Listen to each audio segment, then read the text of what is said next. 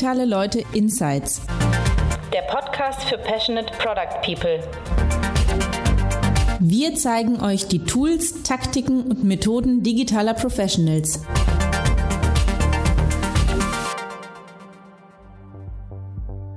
Hi there, this is Thomas from Digitale Leute, and I welcome you to our ninth episode of our podcast Digitale Leute Insights. This time we have an interview which gives you tech insights about the Barcelona based company Typeform, who are popular for their conversational form builder. If you ever did some research about online form building, there's no way you did not bump into those guys. Their forms are beautiful, simple to use, and since fall 2018, you can even hook up almost every service to collect data with their new product Typeform Connect. In this episode, we asked Oliver Thylmann, co founder of Cologne based SaaS company Giant Swarm, to interview the CTO of Typeform, Jason Harmon. Oliver's company is providing a managed microservice infrastructure that's why we think it's a great idea to let him find out in this interview how Typeform's infrastructure is built and how the company dealt with the pains growing up to over 200 employees. That's all from me, and thanks for listening this episode. So, perfect. Oliver Thylmann here, one of the founders of Giant Swarm for a Digitale Leute podcast. And I'm ha- very happy to have um, Jason Harmon with me today from Typeform. Uh, welcome, Jason. Thanks. I'm uh, honored to be here.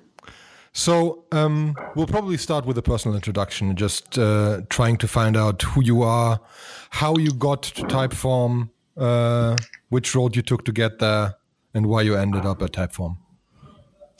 Yeah, for sure. Uh, so I've kind of been working in tech from a, a tender age. Uh, you know, started off in kind of help desk and network administration um, during kind of college years. Um, that went so well, I just dropped out of college and picked up web development somewhere along the way. Um, I have to I have to do a short break because that's fun because I did the same thing. I, I set up the student network in the student home and managed the network and help people get on the internet in mm-hmm. 95 96. So uh, yeah, yeah, similar similar start line. yeah. Yeah, very nice. Um, so as far as kind of how I got to Typeform, a uh, founder friend of mine in SF uh, reached out to me and just said, "Hey, look, the founders at Typeform, uh, who you know he knew fairly well, uh, said you know they just got their A round funding and uh, they're kicking ass," was his words, and said they're you know looking for someone to lead efforts around building a developer ecosystem and kind of driving a, a platform strategy for the company.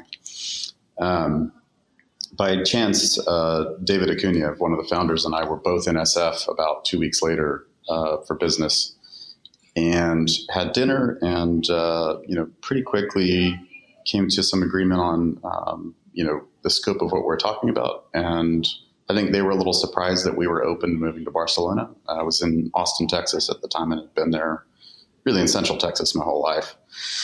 Uh, but we were we were thinking about it anyways, and Barcelona was always top of the list for me for Europe. Um, so that's kind of how we we ended up getting here, and uh, I think we've fallen in love with Barcelona, and it's been two and a half years, a little more than that on the ground, and we're still just enamored with the place. You meaning family, kids? Yeah, yeah. So we, uh, my wife and I, two teenage boys, two dogs and two suitcases apiece. Everything else went, and uh, we just kind of uh, packed it up and came here on uh, on an airplane. We didn't ship anything at all. It was uh, okay. I don't know. It was just a great point in life to do a bit of a, fresh start, a reboot, and uh, and it was really, really, really refreshing. But you kind of did that when you joined Typeform. And how big was Typeform at the time? So when I first came here to chat with them, it was about 40 people. Okay. Uh, we're just now kind of bringing over 200. Okay, that's uh, that's that's the size. How how old is uh, Typeform now? So the the product launched around early 2014. So I think we're in the ballpark of about five years old now. Okay, and is the entire team distributed, or are you like the outlier in Barcelona, or where's the rest of the team? No, actually, the whole company uh, was, was, founded and is based in Barcelona. So other than a small office in uh, SF with a handful, handful okay. of people there and a just handful of remote people, mostly in customer success in the US, everybody is split between two offices in Barcelona. Okay. And Series A was raised uh, in the US or in Europe? Uh, so it uh, it's been predominantly through uh, kind of Europe investors uh, in, in, both our A and B rounds. Yeah, so uh, I think Point Nine led the A round, and Point Nine and Index, sorry, were the, the players there, and then General Atlantic in our B round. Um, but you know, we we talked to people all around. I think part of the reason I was confident enough in coming here is seeing a number of VCs shift modes from having a US team and then a global team to suddenly saying, look, we invest around the world. So I think it was uh, always in play. And uh, it was really some other reasons, not geography, that we ended up going with who we went with. Okay. So, so what do you do at Typeform exactly now? I think you're like LinkedIn Read CTO. Yeah, that's correct. Uh, so I've uh, been serving as CTO for the last uh, year or so. Uh, not exactly what I came here to do, but that's uh, kind of fell into it.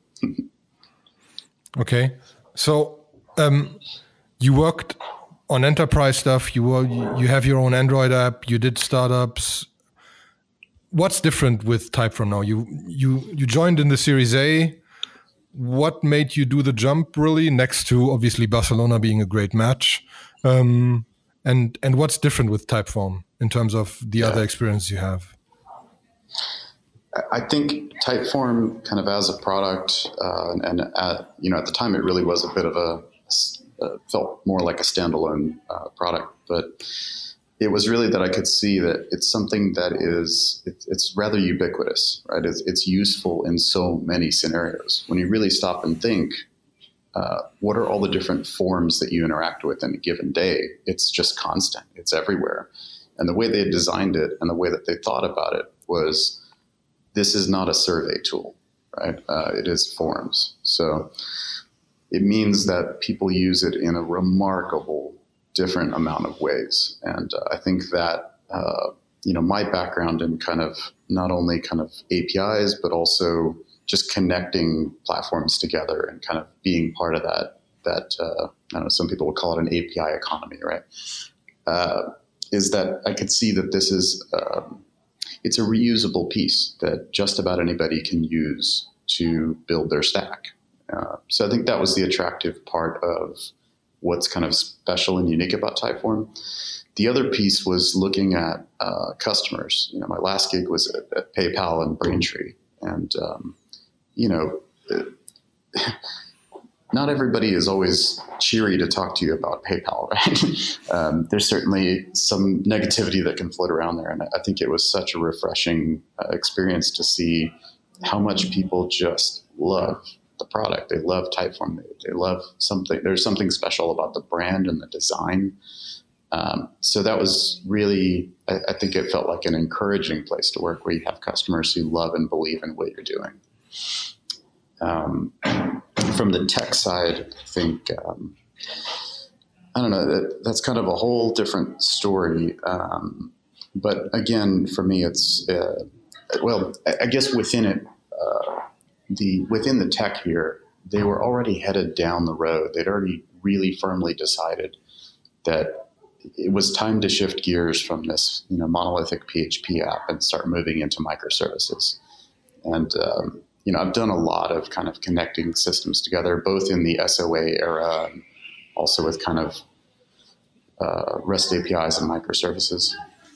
So I felt like it was a place where you know we had this top-down support for building a distributed system, and I feel like a lot of other places I've been, it was always a fight to keep that momentum. And here, it's it's been this way for now the majority of the company's lifetime and so it's just kind of part of what we do. You know, it feels normalized now, um, which is really nice to not be in a fight for that, um, for what feels like a natural journey. You know.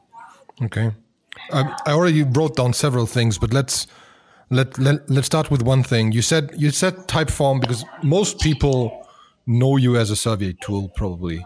What are the mm-hmm. what are the weird is maybe the wrong term, but what are the where like where what are the usages, use cases that you saw where you were like, what? How how did they come up to with with that part? Yeah, I think uh, some of my favorite things that I've seen are where people are using us almost like a configurator. So that could be, you know, setting up home remodeling and asking their um, asking their prospective customers, hey, uh, what's your home setup like? What are the rooms? How many people live in it? Uh, how many you know, square meters is it? All these things. Um, or you know, help will set up a website for you. Let's ask you questions about how you want the website built. So it, when you really break it down, it's it's really just collecting information about something. Um, you know, that it's not. I wouldn't say those things are necessarily the sweet spot, but if you dig into, say, configuring something like a home remodel, what you're really doing in that scenario is um, getting a very human touch to generating leads. Uh, and I, I, think it's definitely at the core of what we do. Uh, and, and probably one of the most predominant use cases that we see is people interacting with um, someone who's interested in their product to find out more about them and to do it in a way that doesn't feel so dry and ultimately kind of makes them look cool and professional and you know uh, and have that that more human feel to that interaction because of the one question at a time format. How of of those 200 people how many of those are developers working on the product? Or let's say developers product people ux people like the people building the product. Mm-hmm. So i know for kind of the technology side of the org uh, we're probably in the realm of 75 people um, and then product and design is probably another 20 25 something like that uh, so it's probably about half the company now that's been kind of a we generally look at you know what we kind of call our our makers or builders. You know, it's like uh, people who are tightly connected together in, in, designing and building the product. We generally want that to be you know about half the company. So that's kind of where we try to keep things balanced in terms of you know looking at organizational resources. Mm-hmm. Okay, but like from the outside, it still looks like a farm. So so what's the stuff what's the stuff behind there 70 people for some of the listeners probably sounds like a lot of people for a Typeform um, mm-hmm. so what are the big teams and what are the, the the big things people are working on at the moment for example what are what are the, the what have been if you can't talk about the future pushes what have been the last pushes what have been the last changes that that that involved a lot of the team Sure. Uh, I, to some extent, we from the early days, you know, part of that kind of hey, let's let's start building and distributing this system. The truth was, for the first couple of years, the, the product took off so fast. It had such a virality built into it that um, we we really needed to do some of those investments to be able to scale and keep up with uh, the demand from our customers um, you know, it, it's interesting because one thing that we find in working with larger customers, partners, whatever, um, the most receptive are people who have tried to build their own form solution. And it's really one of those things that on the surface looks pretty straightforward. It's like, duh, I can build a form. But when you get into the logic and making kind of a universally applicable logic to say, when you answer this question this way, jump forward to this question, or maybe jump back to another question. And also being able to pipe through values that maybe were passed through in, uh, in the link um, or map through answers to prior questions that would then be passed into um, a following question. You start putting all these things together, and if you want a universally applicable solution, it actually gets really tricky to scale pretty fast because it's not like your typical application where you say, you know, these are my, uh, you know, sort of five objects or tables that I might have that would define the core of, of what we do. While that's kind of true, normalizing that when any given form could have one question, it could have a thousand questions. um, you know, it could have no logic in it, or it could have a thousand jumps. So storing and retrieving all of that in a performant way is not uh, as easy as it would seem.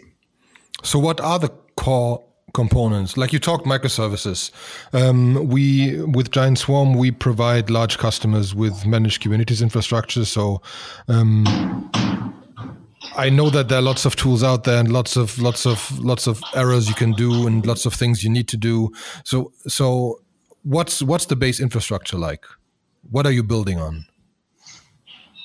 Sure. Um, so as I said, the original app was all kind of in PHP, and, and we're still certainly on that journey of breaking that system up. Uh, we still have things like users, accounts, teams, and uh, some parts of teams, anyways, and kind of the core definition of a form. That's all still stored in, in kind of the or processed through our PHP application, and uh, that's all backed by MySQL. Um, although that's starting to shift. Uh, we'll, we'll see where that goes, but we're looking at kind of the next evolution there. The newer stack, uh, which is now the, uh, the majority of the user facing aspects for sure, is all uh, React and JavaScript on the front end. And on the back end, it's all um, Golang. And kind of the databases can vary a little bit, but uh, we definitely still use quite a bit of MySQL. We've also mixed in some Elastic more recently to kind of help with uh, the retrieval and the kind of search sort filter around responses and making that uh, you know really high performant and also horizontally scalable. Mm-hmm. How big do these forms get then? Or like second question, how big is the traffic going down on that system if you can talk about traffic numbers? Or submission of form numbers. Any like because i mean storing stuff and reacting on it is a lot harder than simply serving a static web page. And that's what you do mm-hmm. the entire time. Yeah. So it's it's interesting. I mean there's definitely some uh, you know we're we're pretty heavily heavily leveraged on uh, a freemium model. So we have a lot of users. So you know free users certainly tend to be a little different than uh, subscribers but um, you know, it's surprising how often people will collect maybe uh, a uh, hundred responses and you know use a form for a short period of time. Um, when we start to see the scale jump above that, that's where you know the numbers can go a little crazy sometimes. And I think from a capacity planning standpoint, the hard part for us is our bigger customers um, who can often do you know huge marketing campaigns uh, can suddenly spike the utilization of the overall system uh, really really big. So we basically have to always make sure we have lots of overhead to make sure that we can accommodate um, you know those kinds of campaigns.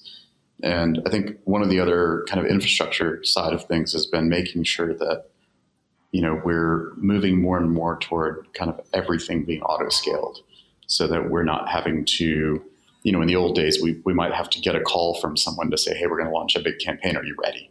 And we might have to go spin some things up, right?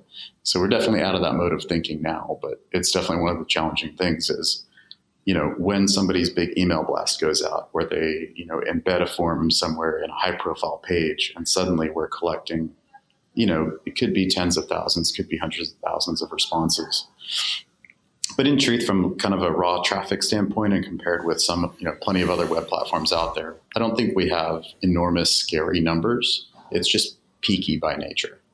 Mm. But the entire thing is hosted on AWS, then I presume, like that's right. most everybody. Yeah, that's right. we're yeah, we're all AWS these days, for sure, and that's that's been that way from probably after the first year. Kind of everything shifted into AWS, and we're uh, we're pretty locked in like everyone else. uh, yeah, yeah, I can see that.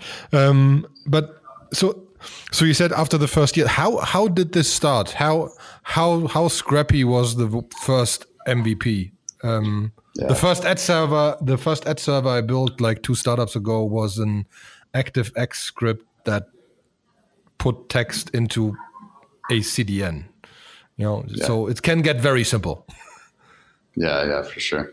The origin story is great here. It's one of my f- favorite things, and there's you can certainly search around for this and, and, find some of this from the founders. basically, they're both designers running their own agencies, and it, there was some point at which they kind of merged forces. But they were doing a job actually for Roca, uh, a Spanish toilet company. Uh, they do other things, but they were specifically working on the toilet products. Um, and building basically kind of a kiosk type environment for uh, exhibition spaces to collect uh, information from people visiting the exhibit as they were leaving. Big surprise, a lead gen use case, right? so instead of kind of just building a normal form, they really wanted to try something different. And uh, David Okuniev, one of the founders, really uh, has talked about this a lot over the years. And some of our early kind of visuals reflected this that he was really inspired by War Games, the old Matthew Broderick 80s film. You ever seen it? Yeah. Yeah. Yep. So, you know, there's kind of the scene of him t- almost talking to the computer. You know, he's interacting with this form on the computer, but it feels like he's having a conversation with it. And, you know, part of that experience is this kind of, you know, the computer asks you a question, you get a prompt and you answer. Uh, so more like that command line feel. So I think that was kind of the core of the early inspiration. Um, so they kind of followed, they, they, built it for that project, but then followed up and, and just kind of kept um, working and refining on the idea and realized they had some potential for a product. Um, and if I remember right, I think some of that early stuff might have even been in Flash. I don't remember now. Um, yeah. Flash was, still is still a thing back then. Yes. yeah, yeah, certainly in the design world. Um, so yeah, as I said, the early stack uh, was you know a really simple uh, PHP application sitting on top of MySQL, and uh, which isn't fundamentally a bad choice at all. But you know, as as uh, anybody does, you know, to your point, the scrappiness of it, uh, definitely some you know less than ideal design choices and things that were certainly hard to scale. So I think that's a lot of part of part of that next couple of years of really thinking about how to build, you know, a scalable distributed system. Uh, that frankly, we're there's still early things that uh, you know we still have to work on. But uh, you know, this is my fifth startup, and I've never seen it any different. In the first five years, it, you're always digging out of that early hole. But uh, there was something special, and I, you know, it works, and people love it. So it's working. So what what from the other startups helped you in starting with Typeform? Because you said you saw that in each and every one, in each and everything you started or, or worked with at the beginning. Um, what were the things you could use next to just saying, "Yeah, we'll break," and "Yeah, we'll survive," and we'll fix yeah. it? Yeah. I mean, one is obviously the mentality of kind of embracing the chaos a little bit helps just to uh, set the expectation for yourself that it's going to feel a little crazy. It's always going to feel a little messy. And that to some extent, every one or two quarters, it almost feels like a different company. And that's okay. Like if you're not reinventing, if you're not, you know, rethinking how you do things as you scale up, something's wrong. Um, you know, I think there's the, the, patterns that I've seen not only from my experience, but from kind of my network of startup geeks who all see the same things. Is there's definitely some some kind of scaling thresholds that you hit. And you know, I'm sure these numbers can vary depending on the company, but it's like first level is can you all hear each other? Uh, and that tends to be that kind of you know could be 30, could be 40, somewhere in that range, depending on how big the room is. but um, if you can all hear each other, you don't have to formalize communication too much because uh, if you're not wearing headphones all day, you kind of keep up with what's going on. Um, so you don't have to be as formal with the organization. Um, you know, you can have uh, stand up and say something, and everybody hears it, and then you go do it. Now, I think it seems like you know, for me, the ballpark of seventy is suddenly where you can't really get everyone in the same space. You can't get everyone in the same earshot and to some extent, it starts to get big enough that you know you've got to have some kind of clear vision coming together that's starting to draw everyone in the same direction. And it'd be great to say that this is the point at which you know you have a crystal clear vision, you have solid objectives and goals defined. But in these hypergrowth scenarios, like a, a lot of that stuff's still coming together. So I think everybody kind of does their best at that point. Um, but underneath that is that getting that product engineering and design interaction to work well it just takes some time, lots of discussions and focus to start getting it right. Um, because now you're starting to see some specialized disciplines, and it's not just you know maybe a, a your early CTO and a handful of developers, right? You've got uh, real disciplines coming together. And then uh, I've definitely seen it here. It's been unquestionable is that that old good old 150 thing. And I always forget the, the name of the uh, sort of researcher who calls out this number, right? But no. uh, it, you really feel it in the organization at 150. You know that all of a sudden you have to really get a little more formal.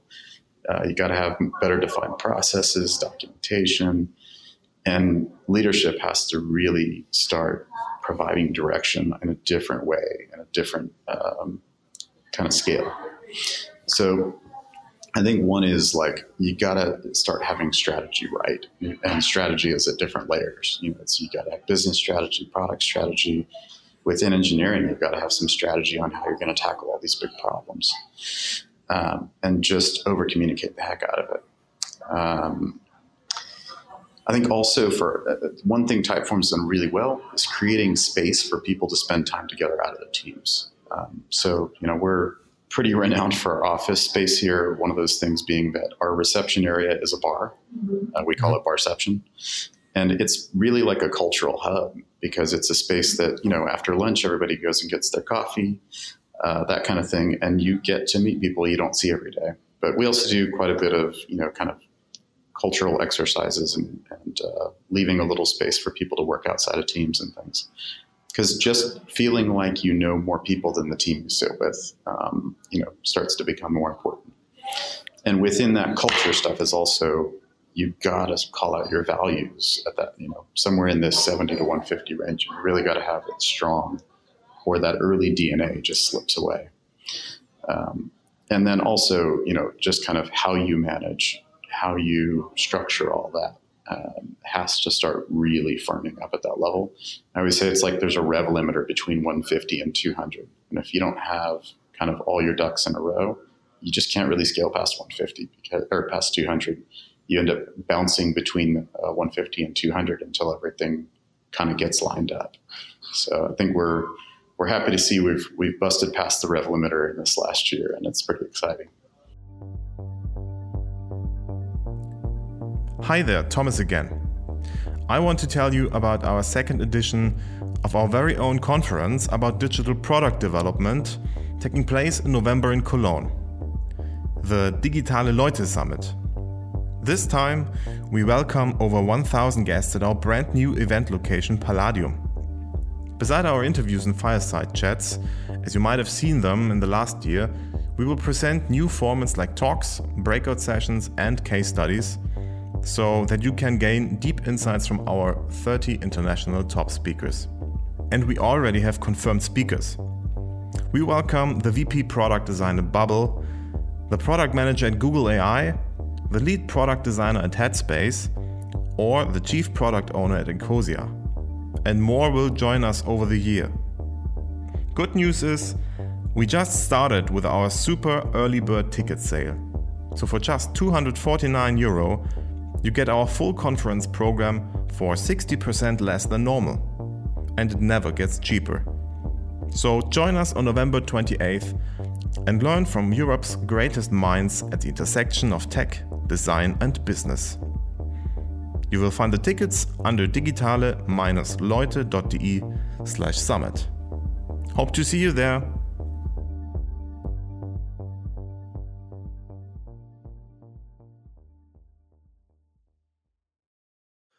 So one thing you mentioned is is culture, but probably it's also partly structure. Like you always you always hear startups have a very very flat culture. I presume you do have a second layer management now, and you have a product team, not a product guy. Uh, you have operations teams and so on and so forth. Um, so how do you manage building that product by now? I presume you have you have big corporate clients that have demands. Um, you have lots of the normal the normal free users that still want stuff. How how how do you how do you decide what to build next, and where are the, the discussion going? How much how much access do the salespeople do you have do you have salespeople? Good point. Do you have like enterprise sales by now, or is it still just SaaS? Everybody comes or they don't. It, it's uh, enterprise is not a big focus for us. We're definitely focused on kind of small to medium business. We do have some bigger customers. We do have a small sales team. They're uh, they predominantly handle kind of inbound, so we don't do a whole lot of outbound sales or kind of big heavy enterprise sales. We're definitely focused on kind of the scalable SaaS model still. Okay. Um, that said, you know, uh, without getting into you know all the all the dirty business of prioritization and alignment, all that, I think there's some higher level concerns, which is knowing how your business strategy maps to your teams. And I think it's something that took us a while to get right here. And last year, I think we really kind of got over the hump there. And that is recognizing that, you know, at the high level, it's not really one strategy that we're doing. There's a number of things that we're trying to accomplish. And uh, making sure that we have teams kind of accessible in groups uh, that can all align around a common set of objectives and, key results. So, you know, we look at the health of our business. That's, uh, you know, kind of our funnel and optimizing that growth, right? Um, so, our funnel health strategy maps to our growth colony, as we call it, meaning a group of cross functional teams. Uh, our core, ex- uh, our what we call kind of our experience colony maps to kind of our core product development. Um, or as I like to call them, the pointy clicky users. Uh, uh, my background being with uh, headless things, right? Um, so then there's our um, our kind of uh, more platform oriented side of the strategy. So we've got our platform colony, which really focuses on that developer and partner experience, and then finally, kind of um, kind of the, the, the odd fourth leg is uh, our infrastructure colony, which is really a recognition that you know you can't just ship product, you can't just uh, build customer value and not pay attention to the quality of your infrastructure and you know having kind of your corporate IT systems and operations and all these things um, running healthy and more importantly organized together for us has been a big breakthrough. So that when it comes to things like security and compliance, you know, it, we're not too siloed in our thinking.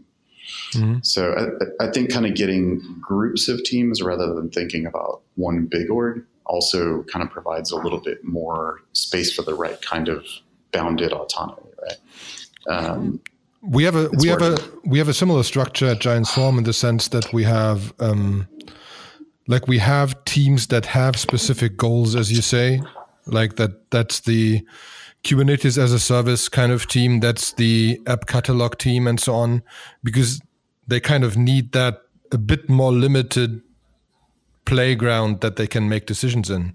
But um, that seems similar. But what what kind of people are in those cross-functional teams? Cross-functional teams can mean anything from developer yeah. and UX people to it's is it customer support and so on and so forth. Like how big are those are those teams? and and and what is in there? Yeah, so typically we focus primarily kind of up and down the stack of this on product engineering and design, um, making sure that we have those folks co-located, seated together, and generally speaking, small teams. You know, if, if we see that we're getting closer to ten than five, that's probably going to you know be something that we look at at splitting up. Um, so we like small teams, uh, co-located product engineering and design. We also have data analytics um, in some scenarios where we've got a lot of analysis going on, a lot of research. Uh, so we'll have them kind of part-time embedded in the team. Uh, and then in some scenarios, like especially in growth, we'll have marketing folks who are maybe full-time allocated and embedded in the team. Um, so it depends. Um, but we always focus on kind of how we manage these colonies and these teams that we sort of have, um, you know, three typically director level, um, you know, uh, directors from product and engineering and design who are accountable for what happens in those colonies. And so, what's been great about that is we can drive that high level alignment and, uh, you know, get everyone on the same page across multiple teams with one set of OKRs. So, so a a colony then is kind of a group of different teams, and each mm-hmm. colony has three directors, and there are only for that colony. More or less, there might be like other cases, but like in general, is three directors per colony, three, four, five teams, six teams per colony, and so on. And that's the mm-hmm. general setup. Yeah, generally, and I mean, we're certainly, uh, you know, we're smart about not having too many cooks in the kitchen, and, and there's certainly some people that are split between colonies depending on the kind of size and scale of the problems there. Uh, but in general, that's kind of the model that we want we look to scale from here.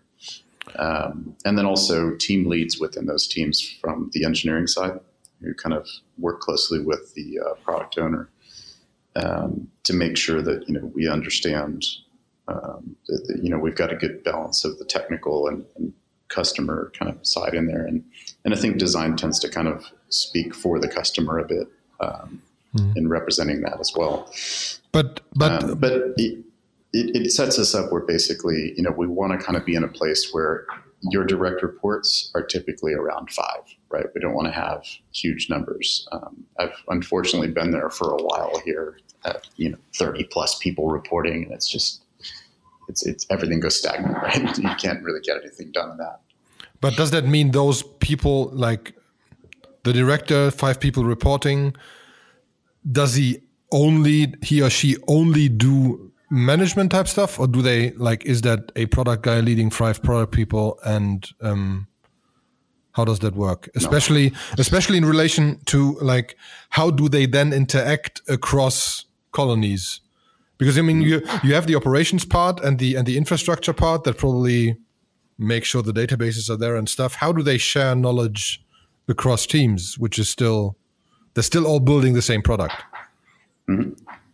So on kind of the engineering management side, kind of my mantra is we're all engineers, um, meaning that we we don't have uh, any leaders who aren't hands on uh, up and down the organization, or at least that's kind of the, the model that we're uh, in the process of moving toward. Although I would say that's actually true today. Um, so basically, like you know, a, an engineering director in a colony, sure they're they're collaborating with product and design on things like uh, you know our objectives and making sure that we have a plan of how to reach it. Uh, but you know sometimes you know those goals can be challenging for the teams, and, and we really heavily prioritize. Hey, you know, uh, we've got a team that's you know having some issues sorting out how to get this done.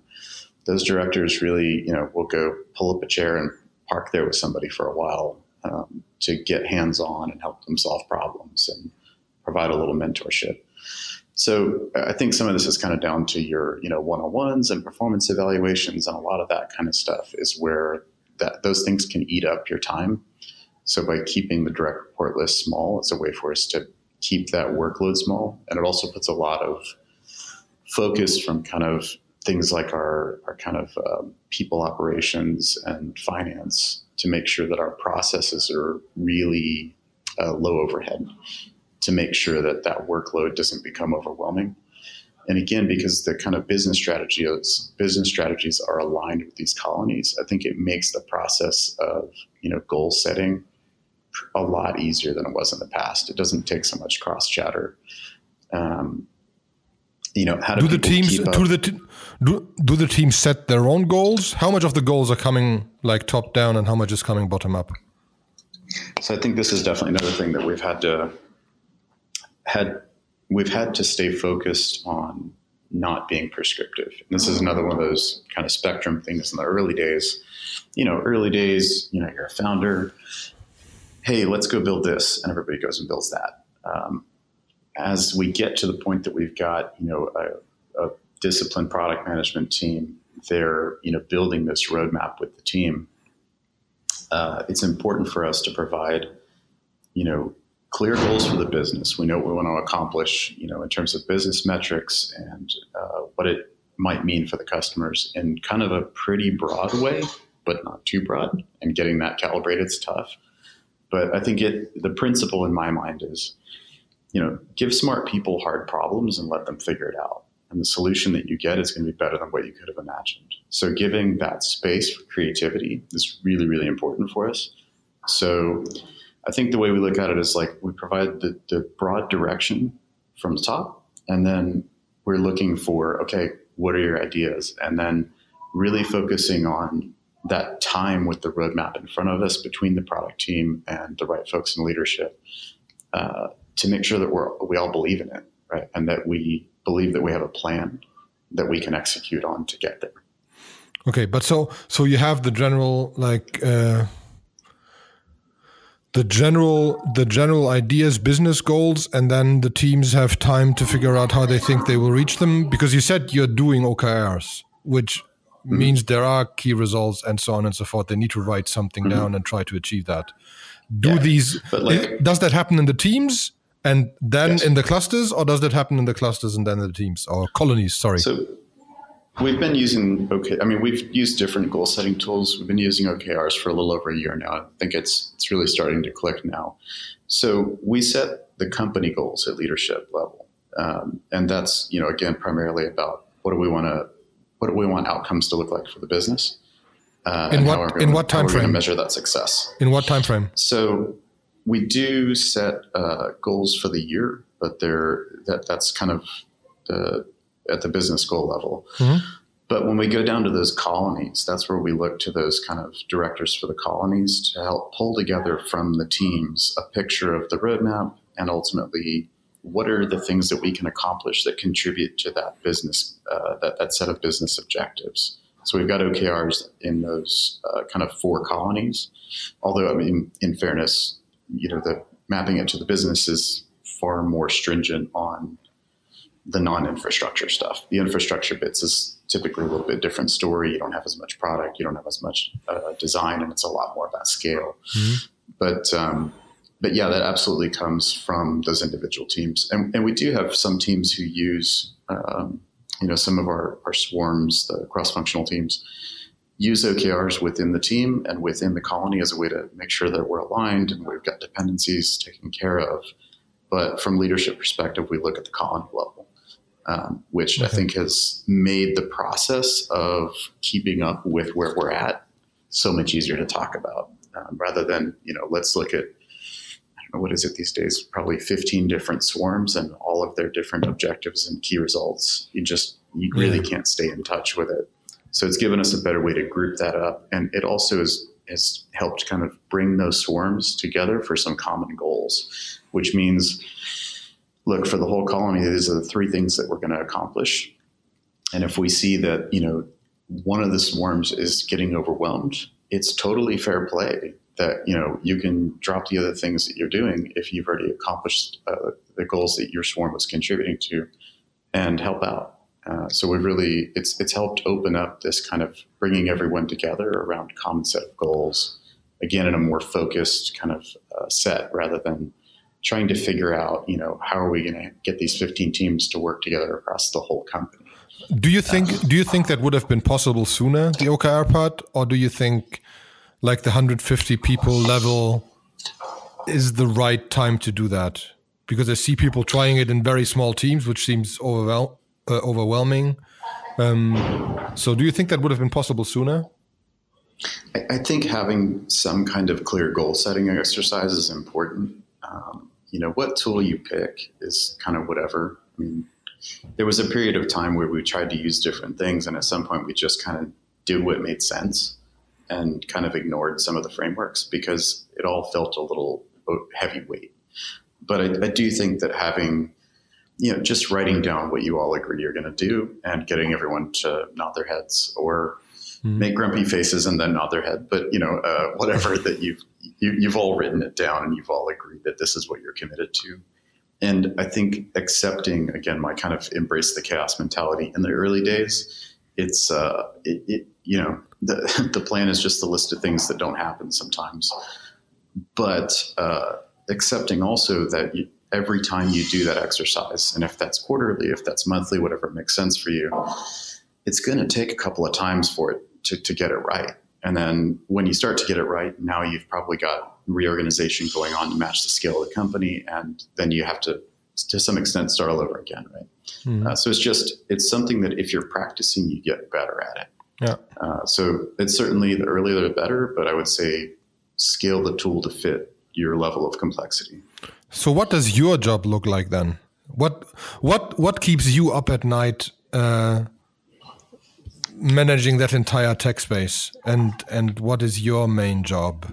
It's probably not writing PHP code.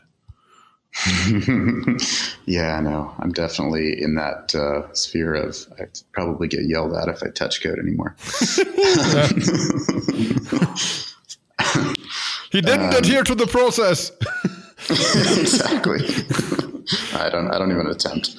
Um, so, I mean, I, I, think the things that that you know keep me up at night um, is is really you know, we have a really big responsibility that we take super seriously to protect our customers' data. Uh, you know, we're we're a data collection provider at, at, the core of it, and we're not just storing you know all these responses to surveys and quizzes and all these other kinds of forms, but we're also connected to a big ecosystem of other platforms now. In, in the early days, we just had Zapier there, which was great and taught us a lot. But now we've got more native integrations, we've got partnerships with other platforms. And so, you know, we have to be super mindful of every piece of customer data, both within our own architecture, our own databases, uh, but also, you know, how that data is being passed to all these other platforms, making sure that we're doing that in a secure and compliant way. Um, you know, and, and not just, it, it's easy to say, hey, let's go, go sort out some of these issues and make it better and then walk away. But doing it in a sustainable way means, you know, being more disciplined about some processes, um, you know, committing to, um, you know, having that follow up and ultimately having some folks who mind those things. Mm-hmm. Um, so I think that's, you know, we've we've worked really hard the last couple of quarters on building up our disciplines and ops, corporate IT, security teams, to really make sure that we can be pretty aggressive about this continuous improvement around kind of security and compliance. Did you so, start? I mean, did you did you start your ISO twenty seven oh one certification? I just ask no. because we do. Fun. No, no, okay, uh, not yet. Good for you. Yeah, good for you. No, Thank you. Not yet. I, I think we're we're. I mean, it's we we are constantly talking about that the last quarter or two. Um, but I think we're kind of in a place right now that there's some obvious things that we know can be better, and that we're um, you know we're getting more and more focused about how we accomplish those things, and and we kind of have a good sense of what that line would look like. But I, would mm-hmm. imagine this year we'll probably start taking a look at it. But right now we're just focused on the things we know we need to get done. Mm-hmm. Okay. So just just to just to finish off a bit, where where do you think this will go in the next year? Your job will go, your focus will go, um, like in 2019. Is there a big goal you can talk about?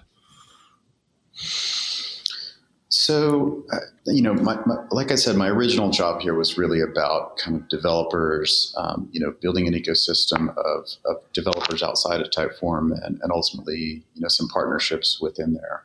Uh, and it's something that in the last year or so we've made a lot of progress on. Um, end of 2017, we launched a new developer portal and kind of exposed a whole range of APIs that, that are the microservices uh, that run the product. Um, you know, and, and, that kind of started unlocking that story. And then in the fall of 2018, we also launched uh, our Connect, uh, which is kind of right now feels a little bit like a listing of all the ways you can connect Typeform to other products, but we look at it as kind of the future marketplace for Typeform, uh, kind of the place to help you know build a business together with those partners in that marketplace. Uh, so I think we have uh, big ideas in mind there. And then I think the other bit is, you know, we're at that stage now where it's it is this tremendously horizontal product, and we know that some people, you know, uh, love that you can go in with a fairly generic product with lots of configurability and, and build something. You know, our, our customers describe that I designed a form, I built a form, but some people just want to go in and, and get their job done. They know exactly what they want to accomplish, and they want to be able to go in and, you know, kind of have a turnkey solution. So, you know, we're still kind of figuring out what that looks like. That's kind of a huge area of research for us uh, over really the course of the last year, but we're really, really focused on it now. Uh, is kind of how we start solving some of those top jobs that our customers are looking for in a really low friction way. Um, so I think that's going to touch across kind of all the different parts of our, our strategy. both in terms of obviously the platform side being connected to the right platforms that our customers you know rely on to run their business, but also the way that the core product works, and uh, you know keep that builder uh, mentality uh, and, and, cater to those makers and those early adopters, but really kind of start appealing more to the, the kind of mainstream folks out there that that just want to get something done and get to value quickly. So, you know, there's a million details, and uh, we, we need another 45 minutes to even begin touching on it. Um, and obviously, I'm probably a little tight lipped, anyways, but we have a lot coming this year. We're out of rebuild mode, we're out of trying to catch up with scale. We're in a proactive mode, and we've got now a big organization that has a lot of capacity to do things. We're aligned. We know what we want to do. And we have a really exciting roadmap coming with lots of new core product functionality that customers have been dying for the last two years to see. And it's uh, even in this quarter, it's going to start shipping. And honestly, some of that stuff's just simple table stakes, you know, new field types, for instance, that uh, people haven't seen in a long time uh, as well as um, lots lots more kind of deeper, richer ways to integrate the product into you know some big platforms that, that our customers really love using. So it's exciting times. It's really going to be an exciting year for us. That's, I think, a perfect end, Jason. I thank you for that wonderful conversation. I learned a lot, especially because we're just we're just 30 people, so we still have we still have that that barrier in front of us, but it's it's it's surely coming. So, thanks a lot for that great conversation. I wish you all the luck for 2019, um, and looking forward to maybe see you in Barcelona sometime. Uh, so yeah, absolutely, come have some uh, tapas and walk the Ramblas with us. Exactly, uh, pleasure talking to you as well. Thank you. Bye. All right, thanks. Bye.